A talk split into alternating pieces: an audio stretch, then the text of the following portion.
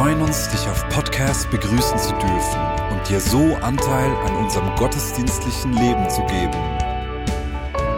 Wir danken dir für jede Form des Mittragens. Mit einer Online-Spende auf der Website kannst du die Vision der Vineyard Bern finanziell unterstützen. Wir wünschen dir viel Inspiration beim Hören der Botschaft und Gottes Segen.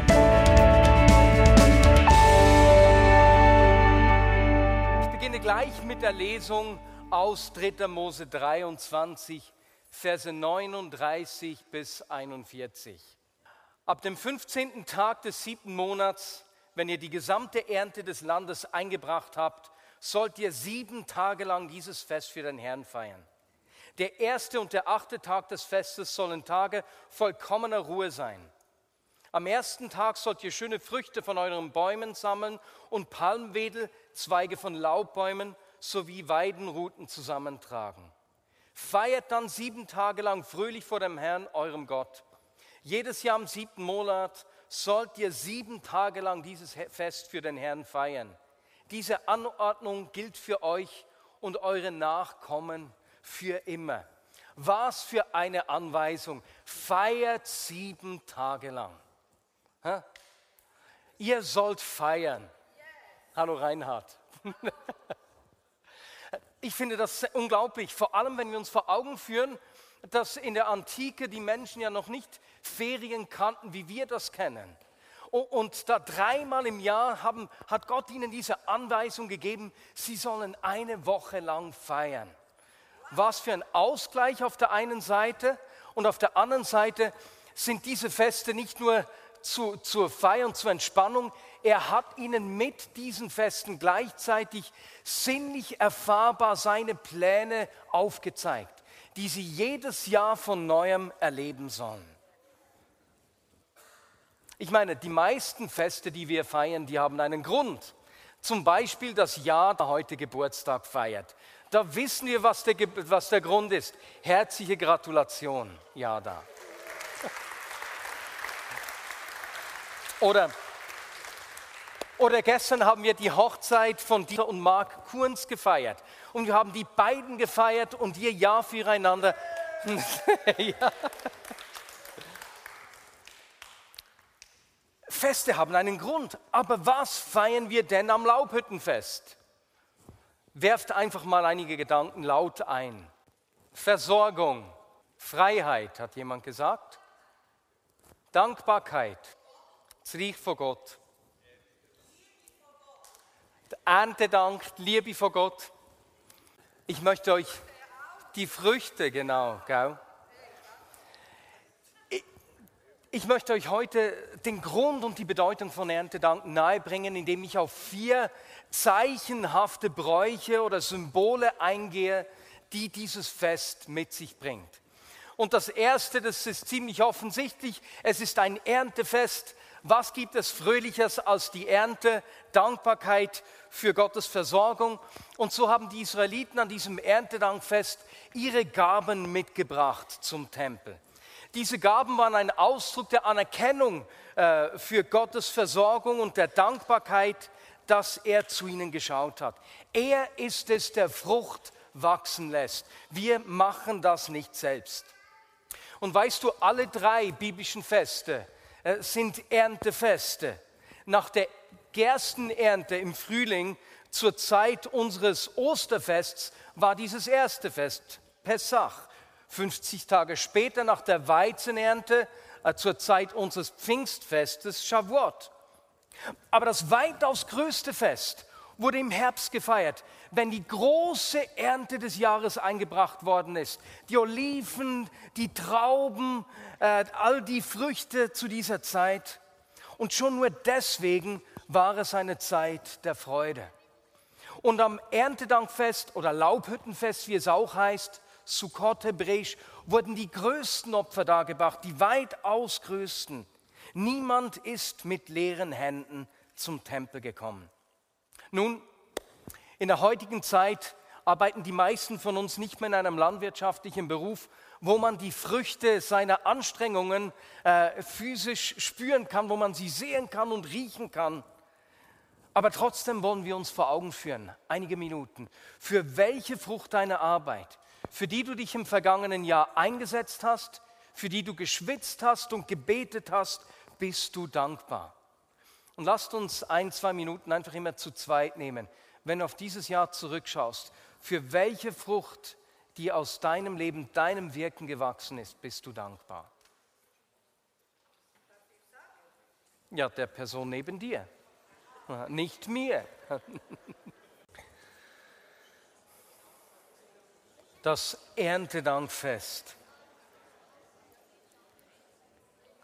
Es erinnert uns daran, dass es Gott ist, der Frucht entstehen lässt. Es erinnert uns daran, voller Dankbarkeit ihm gegenüber zu sein für die Dinge, die er in unserem Leben und durch unser Leben entstehen lässt. Er ist der, der die Frucht wachsen lässt. Und so werden wir auch heute als Ausdruck unserer Dankbarkeit äh, am Ende des Gottesdienstes eine Erntedankkollekte machen, um ihm einfach zu sagen, dass wir anerkennen und dankbar sind, dass er uns versorgt, dass er Frucht in unserem Leben wachsen lässt.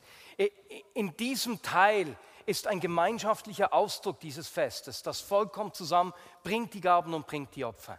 Und es gibt ein zweites Symbol, das genauso diesen gemeinschaftlichen Teil zum Ausdruck bringt. Das ist das Symbol der Sukkah, die wir auch dort hinten sehen.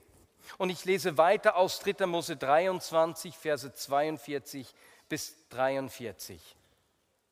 Während dieser Woche sollt ihr in Laubhütten wohnen. Alle Israeliten sollen in Laubhütten wohnen. Das soll die Generationen nach euch daran erinnern, dass ich die Israeliten in Hütten wohnen ließ, als ich sie aus Ägypten geführt habe. Ich bin der Herr, euer Gott. Also schau mal kurz nach hinten. Diese, diese Sukkah sieht zerbrechlich aus und genauso zerbrechlich war auch diese Hütte, in der die Israeliten in den 40 Jahren in der Wüste gewohnt haben. Es war ein provisorisches Zuhause, nichts Ewiges. Und so sollen die Israeliten jedes Jahr eine Woche in dieser Sukkah wohnen oder zumindest drin essen, um sich diese Zerbrechlichkeit vor Augen zu führen. Um sich vor Augen zu führen, wie ihre Vorfahren in Abhängigkeit zu Gott gelebt haben. Und ich meine, stell dir mal vor, wie viele Lebensmittel, wie viel Wasser das gebraucht hat. Und im fünften Mose sagt Mose rückblickend, Gott hat sich um jeden eurer Schritte gekümmert. In der ganzen Zeit hat es euch an nichts gefehlt. Eure Kleider nutzten sich nicht ab, eure Füße schwollen nicht an. Gott hat sie versorgt. Und so ist Erntedank die Erinnerung an Gottes Führung in den zerbrechlichen Zeiten des Lebens. Und Gott selbst hat in einer solch zerbrechlichen Hütte bei ihnen gewohnt und sie ans Ziel geführt, ins verheißene Land und hat sie auf dem ganzen Weg versorgt. Und diese Sukkah, die beim Aufbauen zweimal eingestürzt ist, was die Zerbrechlichkeit nur noch mehr darstellt, aufzeigt, führt uns auch die Zerbrechlichkeit unseres eigenen Lebens vor Augen. Wir sind genauso abhängig von ihm und von Gottes Führung. Und wir wollen uns von ihm führen lassen. Und im folgenden Video sehen wir vier Stories von Menschen aus der Vignette Bern, die sich in diesem vergangenen Jahr auf unser Jahresmotto eingelassen haben, weil wir haben darauf hingearbeitet, einfach mutige Schritte zu gehen, zu wachsen. Und in diesem Video sehen wir vier Geschichten von solchen mutigen Schritten. Dieses Jahr in den Ferien bin ich nach Schottland gegangen, in eine der letzten Wildnissen von Schottland, also ein sehr entlegener Ort. Und dort habe ich eine Gruppe von Holländern getroffen, drei Geschwister. Und ich weiß nicht, ich wusste nicht warum, aber ich habe mich so zugehörig zu ihnen gefühlt und es hat sich angefühlt, als wäre ich Teil von dieser Familie. Und mir kam plötzlich ganz tief eine Gewissheit, dass sie einmal mit dem Glauben etwas am Hut hatten, aber schon seit längerer Zeit nichts mehr von Gott wissen möchten. Ich habe zwei Tage mit diesen drei Holländern verbracht und es war eine gigantische Zeit. Und ein, in einem Moment natürlich war es dann Zeit, Lebewohl zu sagen und ich bin aufgebrochen. Und von diesem entlegenen Ort wieder zurück zu einer Hauptstraße, wenn man das überhaupt sagen kann, ähm, habe ich angefangen zu beten. Und ganz plötzlich kam der Heilige Geist über mich und ich hatte für jede von diesen drei Personen Eindrücke. Und ich habe jede Person gesegnet mit diesen Eindrücken. Und dann eine halbe Stunde später habe ich gedacht, das ist so krass, ich muss jetzt gerade wieder zurück und Ihnen das erzählen, was ich gerade für Eindrücke für jede Person bekommen habe. Ich hatte aber diese Zeit nicht, noch einmal zurückzugehen, wieder äh, das zu teilen und wieder herzukommen. Und deswegen habe ich gedacht, ich schreibe das hier einfach auf, auf Papier und ich deponiere es an einer bestimmten Weggabelung so, wo ich wusste, dass sie vorbeikommen würden, dass sie es in jedem Fall sehen. Und das habe ich dann gemacht und bin dann weitergelaufen. Am gleichen Tag bekam ich die Nachricht, dass äh, etwas nicht gut ist mit einem Projekt und ich früher nach Hause kommen müsste in die Schweiz. Und so bin ich, habe ich den Weg abgekürzt und bin an eine Stelle gegangen, wo der Bus zu einer nächsten Stadt fahren würde. Und dort, bevor ich in den Bus einstieg oder gerade mit dem Busfahrer noch am Reden war, hörte ich holländische Stimmen im, hin, im hinteren Teil des Busses reden. Und genau so war es und ich habe die Holländer wieder getroffen. Und ich habe sie gefragt, habt ihr die Briefe bekommen? Sie sagten, welche Briefe? Bei einem Bierchen am Abend haben sie mich gefragt, Stefan, was stand in den Briefen? Ich habe gesagt, ja, ich ähm, erkläre euch oder ich sage euch das gerne. Und die erste Frage, die ich gestellt habe, ist gewesen, ich hatte das Gefühl, dass ihr in einer christlichen Familie aufgewachsen seid, aber gerade seit längerer Zeit gar nichts mehr mit dem Glauben am Hut habt. Sie haben das bestätigt und ähm, das hat wie den Grund gelegt, dass ich Ihnen ähm, das er erklären und sagen konnte, was der Heilige Geist mir über jede Person ausgesprochen hat. Und es hat jede Person davon sehr, sehr berührt und es hat auch sehr zugetroffen. Bereits Ende letzten Jahres, 2020, hatte ich mir gesagt, zum 50. machst du einen große, großen Gesundheitscheck. Und ähm, ja, im Frühjahr diesen Jahres dann Besuch bei der Hausärztin und nach einem großen Blutbild, ähm, Belastungs-EKG, Hautarzt. Perfekte Ergebnisse, wirklich Gesundheit bestätigt, so wie ich dachte und mich fühlte. Und ähm, hatte doch noch auf dem Plan, gerade durch einen Freund, der vor einem Vierteljahr einen schweren Eingriff hatte, noch eine Darmspiegelung zu machen. Und die Hausärztin guckte mich ganz erstaunt an und fragte mich, ob ich das wirklich machen sollte, weil es ja unangenehm sei. Und ich sagte, ja, aber das ist schon etwas, was ich gerne abschließen würde. Dann kam die große Überraschung. Das Ergebnis der Untersuchung war nicht gut. Die Ärztin guckte mich an und sagte, Herr Martin, was ich dort bei der Spiegelung feststelle, entspricht nicht dem, was Sie mir schildern, ähm, noch dem, was Sie, ähm, wie Sie, ich Sie wahrnehme. Aber gut, um mehr zu sehen, war eine Überweisung zum MRT erforderlich, was dann weitere Wochen später erfolgte. Da ein kurzer Cut, weil ich hatte vorher schon geplant, eine Auszeit zu machen und durfte mit ein LSL-Team, äh, Leitungsteam dort im Oberland ähm, eine Woche verbringen, wo wir morgens Exerzitien machten und äh, nachmittags einfach die Natur erleben durften mit dem E-Mountainbike, mit einer Wandertour. Auch ausgiebig körperlich anstrengend und weiterhin keine Beschwerden spürbar. Und dann kam der Anruf, Herr Martin, das Ergebnis ist sehr dramatisch, wir brauchen kurzfristig einen chirurgischen Eingriff. Ja, wieder in Bern ähm, war dann die Vorbesprechung. Ähm, zwei bis drei Stunden minimalinvasiver Eingriff, soweit so gut. Zwei Tage später im Krankenhaus. Da war noch eine ganz besondere Begegnung, weil die Empfangsdame ähm, sprach mich an, wusste, was anstand und sagte, Herr Martin, sind Sie unruhig, haben Sie Angst? Und ich sagte so, nein, bin weder unruhig noch habe ich Angst. Und dann fragte sie sofort, glauben Sie an Gott? Und ich so, ja, das ist genau der Schlüssel, warum ich glaube, dass ich da keine Angst habe und nicht so fühle. Und wir beteten kurz zusammen, sie segnete mich und das war für mich so ein perfekter Start in so einen OP-Aufenthalt. 9 Uhr im OP, ähm, eigentlich sollte ich um 12 Uhr erwachen, erwachen und ja, ich fuch dann um nachts Mitternacht um 23 Uhr auf der Intensiv auf und hatte eine elfstündige OP hinter mir mit mehreren Komplikationen.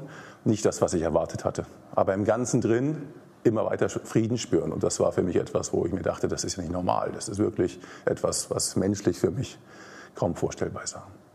Heute seht ihr mich, sitze ich hier nach ähm, drei Monaten, die seit dem Eingriff her sind, wiederhergestellt, zwei große Narben auf dem Bauch, aber ja, Gott sehr dankbar für dieses Bewahren und dieses Durchbegleiten in dieser herausfordernden Zeit.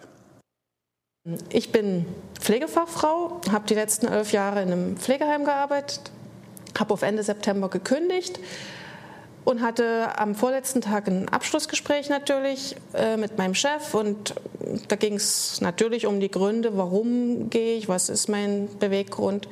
Und einer von den Gründen ist der Pflegenotstand, äh, einfach dieser Stress, ich mag den Druck nicht mehr aushalten. Und dann sind wir schnell so vom Hundertste ins Tausendste äh, gekommen und haben über Gott und die Welt geredet und ja, das wird ja mal alles schlimmer und überhaupt auf der ganzen Welt und mit dem Krieg. Und das, ja, das sehe ich auch so. Es wird immer schlimmer, aber ich glaube, das Beste kommt erst noch. Also aus meinem Glauben heraus bin ich überzeugt, das Beste kommt erst noch, weil das so in der Bibel steht. Ähm, und dann wollte das so ein bisschen konkretisiert haben und, dann habe ich gesagt, ja, Heilung und Dämonenaustreibung und äh, Essensvermehrung, Tote auferwecken und das, sein Blick wurde immer komischer und äh, und dann hat er gefragt, also Susanne, du bist Pflegefachfrau, eine rationale, bodenständige Frau in dem Beruf.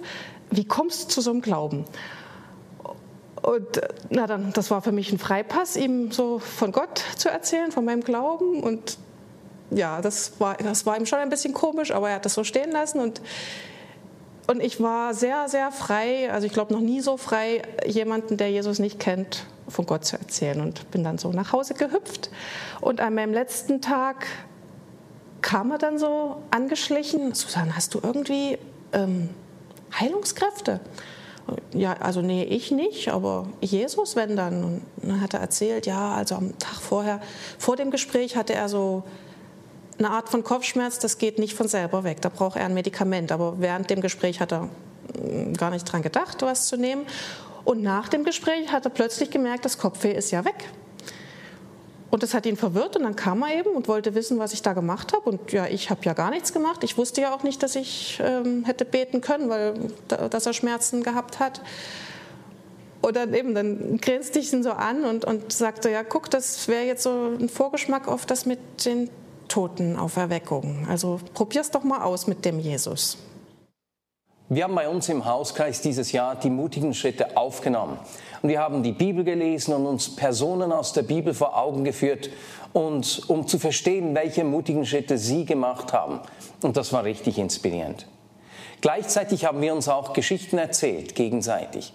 Und in eine solche Geschichte hat uns ein Freund aus dem Hauskreis selbst mit hineingenommen. Er arbeitet als Lehrer und er wollte am letzten Schultag seinen Kindern einen Brief schreiben, in dem er ihnen einfach Eindrücke, Gedanken mitgibt, was Gott über sie denkt, um sie zu stärken, um sie äh, zu ermutigen. Und so haben wir einen Abend lang einfach solche Eindrücke aufgeschrieben für jeden Schüler. Am Tag, bevor er ihnen diese Karten dann gegeben hat, hat eine Lehrerin, die eher auf der negativen Seite des Lebens zu Hause ist, angekündigt, dass sie am letzten Schultag auch dabei sein werde. Und so hat er empfunden, dass er auch ihr noch eine solche Karte schreiben sollte. Und so hat er spät abends nach 12 Uhr sich noch eine Stunde Zeit genommen, um zu hören, wie Gott diese Frau ermutigen möchte. Und er hat ihr dann eine sehr persönliche und sehr ehrliche Karte geschrieben, äh, was ich schon mal unglaublich mutig finde, ähm, weil er dort kein Blatt vor den Mund genommen hat. Und als sie diese Karte erhalten hat, sie hat sie sofort gelesen und sie war richtig ermutigt und auch im neuen Schuljahr, man hat gemerkt, das hat richtig etwas bei ihr ausgelöst. Aber nicht nur bei ihr, sondern auch bei den Schülern. Die waren so begeistert, dass auch die Schüler, die am letzten Tag nicht dabei waren, auf ihn wieder zugekommen sind und gesagt haben, sie wollen unbedingt auch eine solche Karte. Die anderen Schüler hätten ihnen erzählt, was er da in der letzten Woche verteilt hätte. Und das war so richtig cool und auch toll eben, dass er das nicht nur selbst gemacht hat, sondern uns als Hauskreis da mit reingenommen hat.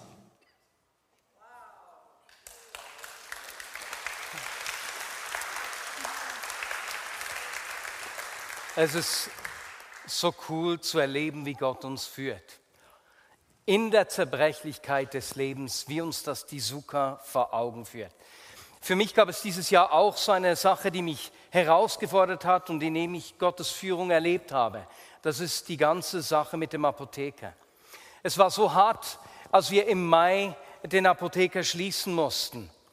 Und danach haben sich über den Sommer, als wir uns gefragt haben, wie es weitergeht, wie es weitergehen soll, wie wir diese Räume nutzen sollen, drei Gastronomen gemeldet, die äh, die Räume pachten wollten.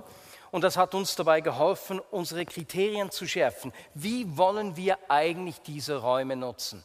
Und es wurde uns im Team klar, es war sehr schnell klar, hey, es gibt vier Dinge, die uns wichtig sind. Erstens, was im Apotheker geschieht, muss aus unseren Stärken kommen. Zweitens, es muss unserem Auftrag dienen. Drittens, es muss gesellschaftliche Bedürfnisse aufnehmen oder eben den Zusammenhalt in der Vignette Bern fördern. Wir wollen, dass in den Räumen im Herzen von Bern unser Herz für Bern zum Ausdruck kommt. Und es war so ermutigend, äh, danach in den vergangenen Monaten zu erleben, wie das Schritt für Schritt zu geschehen beginnt. Beispielsweise durch die ukrainische Community, die vor sieben Wochen entstanden ist. Ähm, und es ist so cool, nach sechs, sieben Wochen ist schon ein Kern von 50, 60 Personen dort entstanden. Und an den letzten zwei Wochenenden ist jeweils eine Person, hat sich entschieden, ihr Leben auf Jesus auszurichten. You're doing a fantastic job. Vielen herzlichen Dank, Alexander. Oder auch wenn ich an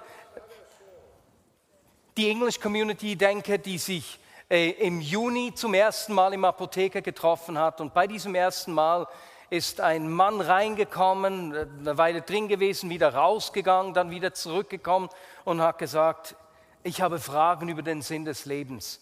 Können Sie mir helfen? Und einfach zu beginnen zu erleben, wie dieses Leben, das, was Gott uns geschenkt hat, in diesen Räumen zu leben beginnt, das freut mich unglaublich. Ab Anfang des Jahres wird auch der Dienst am nächsten, sicher am Montag, mit der Zeit auch am Mittwoch in den Apotheke expandieren. Der Kleiderladen, die Deutschkurse, die Beratungen, aber auch das Café mit den Gesprächen findet bisher in den anderen Räumen im Käfiggässchen statt. Aber ab Anfang Jahr werden wir zusätzlich auch den Apotheker nutzen. Und das bedeutet natürlich auch, dass wir dankbar sind für weitere Mitarbeiter, die sich im Rahmen des Dienstes am nächsten engagieren möchten. Und wenn du dir das vorstellen kannst, dann melde dich unbedingt bei Philemon Moser ja, Kunst und Kreativität wird auch ein Teil des Apothekers sein. Deswegen sind wir dort im Gespräch mit Menschen, die dort in den Lied gehen. Und einfach zu merken, hey, jetzt beginnt unser Herz für Bern immer mehr ein Gesicht zu kriegen. Und das freut mich dort einfach Gottes Führung zu erleben. Und deswegen habt ihr heute auch diesen Flyer auf den Sitzen, den kannst du gerne mit nach Hause nehmen und anschauen es begleitet mich zu sehen, wie dort einfach Leben entsteht und Leben reinkommt. Nun, die Nutzung des Apothekers ist damit nicht abgeschlossen. Es gibt ganz viele Dinge, das füllen wir nicht einfach vom Büro her, sondern äh, da gibt es Möglichkeiten. Das sind unsere Räume aus Church. Wenn du sie punktuell nutzen möchtest, dann kannst du dich gerne an Nathanael Zink wenden. Wenn du aber wenn Gott zu dir spricht über regelmäßigen Vorhaben, die dir vor Augen sind, dann melde dich bei jemandem von uns aus der Leitung oder aber bei meinem Vater, den wir angefragt haben, uns bei der Lancierung äh, von Üsem Herz für Bern zu unterstützen. Jetzt, es ist cool zu sehen, wie dieses Leben zu entstehen beginnt und wir haben gleichzeitig gewusst, wir müssen diesen Initiativen, die, die dort entstehen, den Druck nehmen, einfach den Beitrag zu den Mietkosten leisten zu müssen. Aus diesem Grund haben wir gesagt, dass wir äh, das Leben von unserem Herz für Bern ermöglichen wollen, indem wir Menschen aus der Vignette Bern, aber auch aus dem Umfeld der Vignette Bern einladen, äh, wie in einer Art Club, das Leben, das dort entsteht, mit einem monatlichen Beitrag möglich zu machen. Darüber werdet ihr in den nächsten Wochen ganz bestimmt noch mehr hören, auch von dem Leben, das dort zu entstehen beginnt. Etwas davon ist eben die ukrainische Community und sie werden uns jetzt auch einen Einblick geben, wie sie Sukkot feiern und weswegen sie Sukkot feiern. Ich war vor zwei Wochen an der Feier dort dabei, Samstag jeweils von 11 bis 2 Uhr und das war richtig fröhlich. Ich sage euch, in einer jüdisch-messianischen Community müsst ihr tanzen. Und vielleicht werden wir das heute Abend bei der Kollekte auch noch machen, um etwas in Schwung zu kommen. Okidok. Aber zuerst hören wir jetzt von, Alexander, warum und wie sie Sukkot feiern.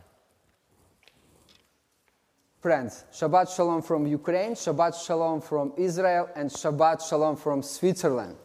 So, I want to congratulate you with Sukkot. Chag Sukkot Sameach.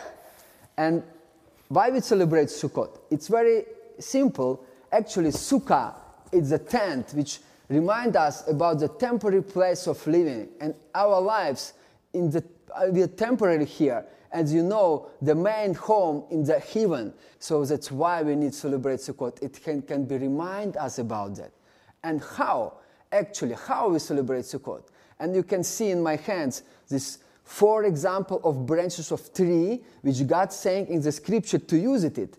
And main important is the tree of lemon or tree of uh, etrog. It have a smell and good fruit. So we took it all together and shaking in and full of joy. It, it remind us and we just praying that God unite us together and he was us shaking in that we all together have a smell and good fruit in our lives. So I congratulate you with this Sukkot I bless your family and I ask God to bless you, to, to have a smell and have a good fruit in your life. Yeah, come on.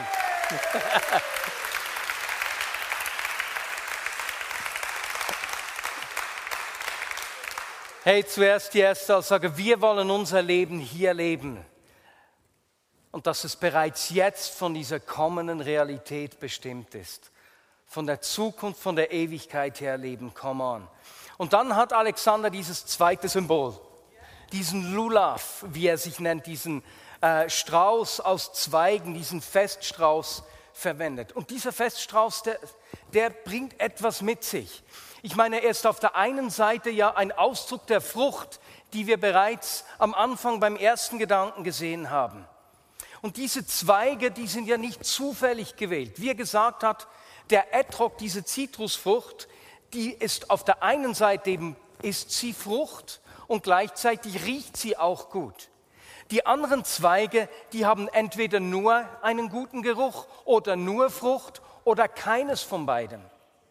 Und so erinnert uns dieser Strauch, dieser Lulav daran, dass wir dazu bestimmt sind, Wohlgeruch zu sein und Frucht zu bringen. Es erinnert uns nicht nur daran, sondern es ist eine Verheißung. Ich werde durch euch ein Wohlgeruch sein, meinen Wohlgeruch, Wohlgeruch verbreiten und ich werde durch euch Frucht bringen.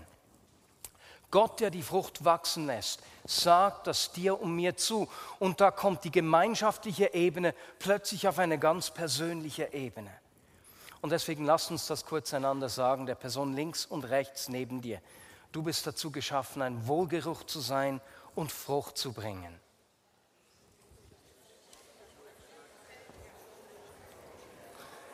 Jetzt riecht aneinander. Nein, nein, nein.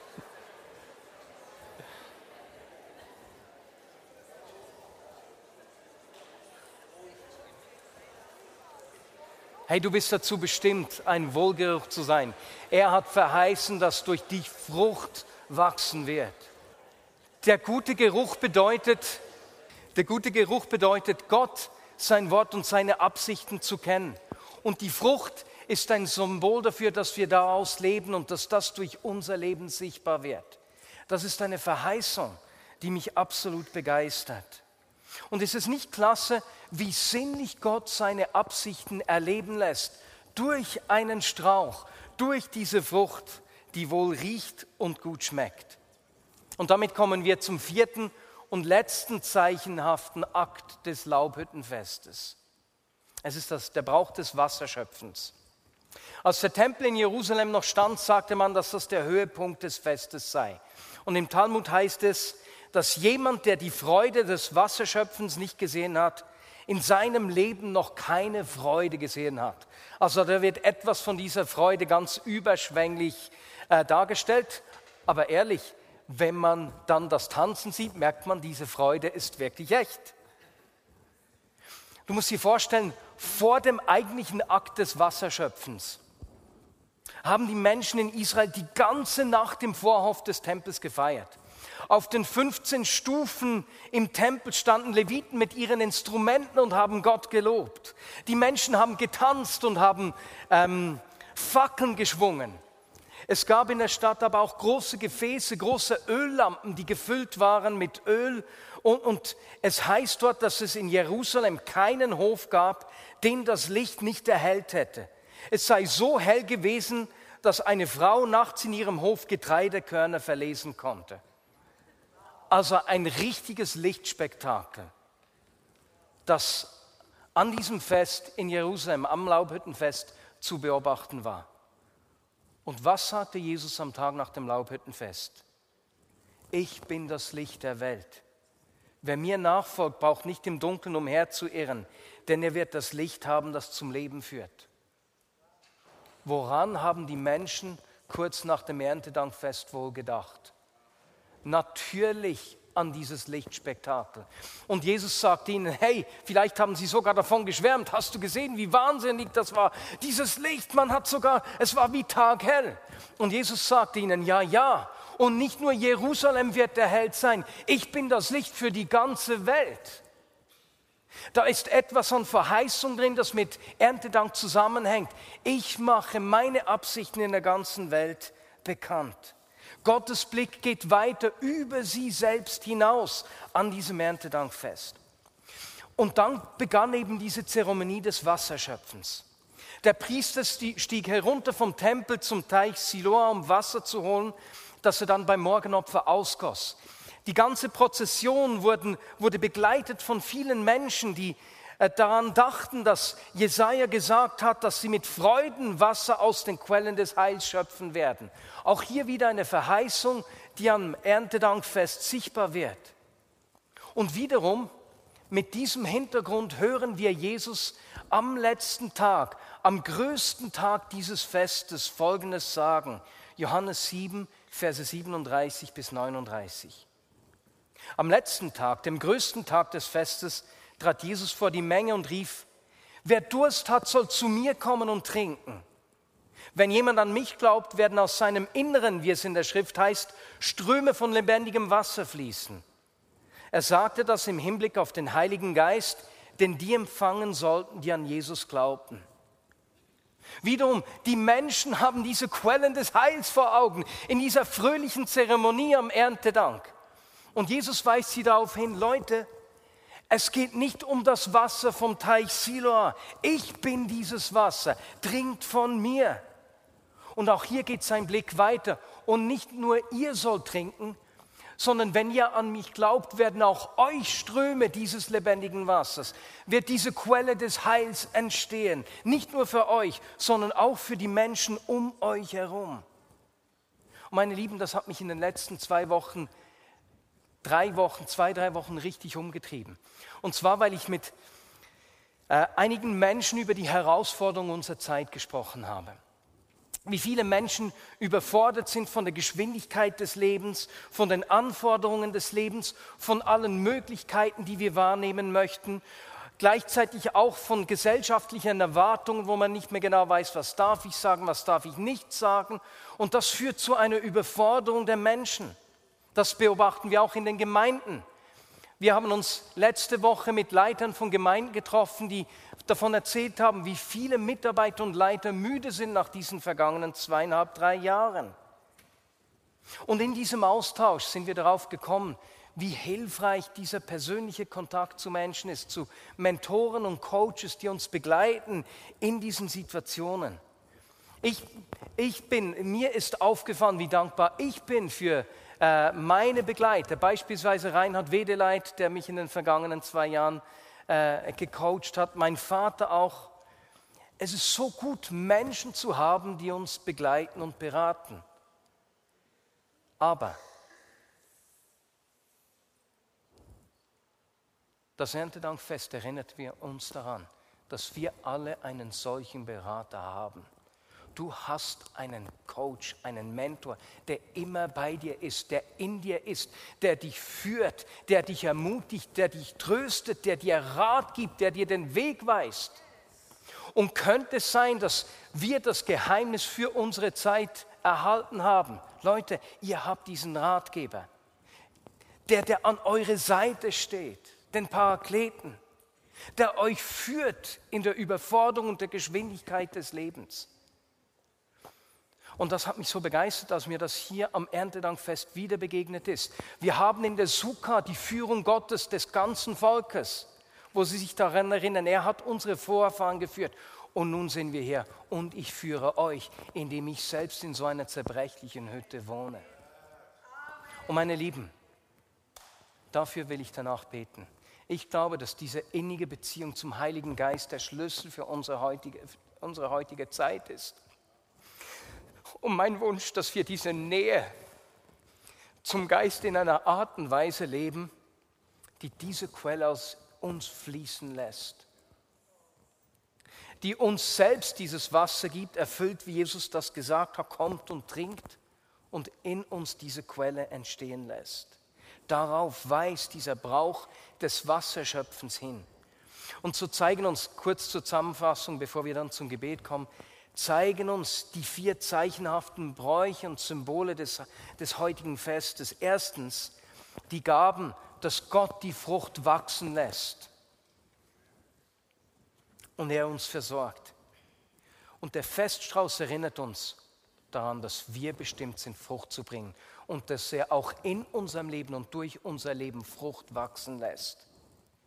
Die Sukkah erinnert uns an die Zerbrechlichkeit des Lebens und an seine Führung in diesen 40 Jahren in der Wüste. Und dass Gott sein Volk begleitet hat. Und die Wasserschöpfzeremonie bringt es nahe zu uns und sagt, und er lebt in euch und in euch wird diese Quelle entstehen, die Wasser des Lebens zugänglich macht für alle Menschen. Und so bringt uns zu Gott auf der einen Seite den großen Bogen der Geschichte des Heils Gottes und auf der anderen Seite spricht er zu uns und zeigt uns, wie Gott das in unserem Leben tun will. Und so bitte ich die Band nach vorne zu kommen und ich möchte hier einfach eine Zeit nehmen, in der wir uns einfach ausstrecken nach dem Heiligen Geist.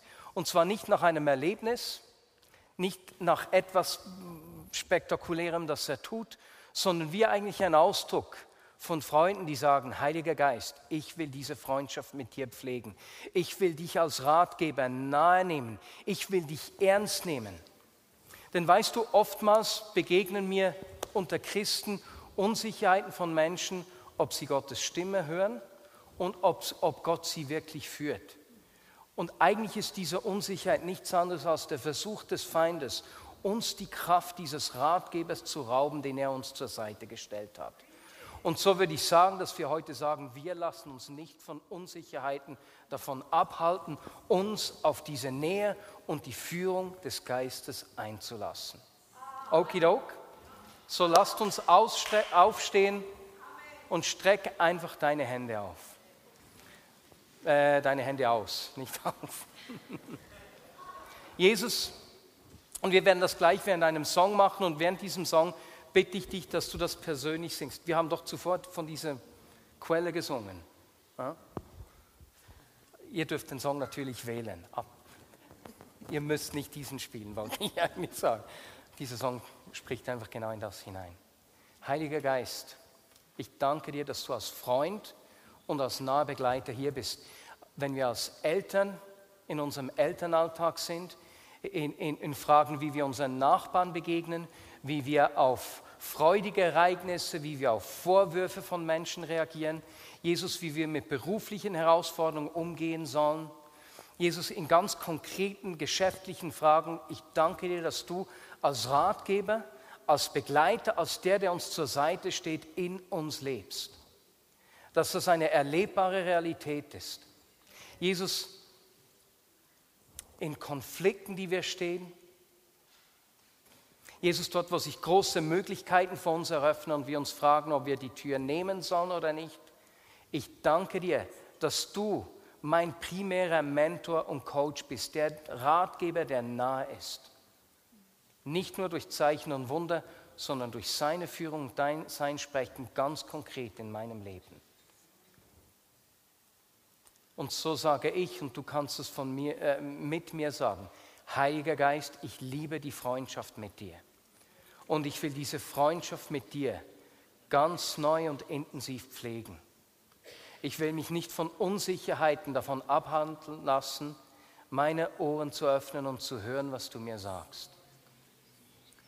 Danke dir, dass du uns für diese Zeit, für die Geschwindigkeit, die es noch nie gegeben hat, eine Lösung gegeben hast. Deinen Geist, der als Quelle in uns wächst. Mehr von dir, Heiliger Geist.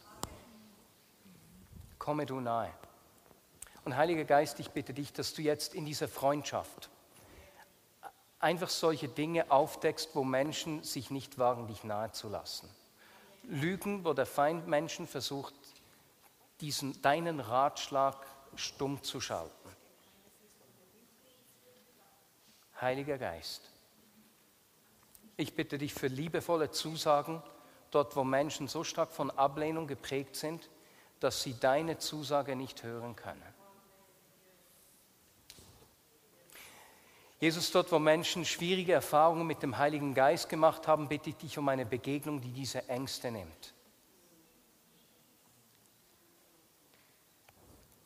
Jesus, dort wo Menschen falsche Entscheidungen getroffen haben und gedacht haben, ich habe doch auf den Heiligen Geist gehört, dass du Trost bringst und Heilung bringst. In Situationen, wo, wo, wo, es wie nicht geschehen ist. Heiliger Geist, mehr von dir mehr von deinem Wasser. Ich bitte dich, dass du wie in dieser Wasserschöpfzeremonie einfach wie frisches Wasser über offene Hände ausgießt. Will dir nahe sein. Er ist dein Ratgeber. Nichts kann ihn aufhalten, dir dein Ratgeber zu sein und dir nahe zu sein.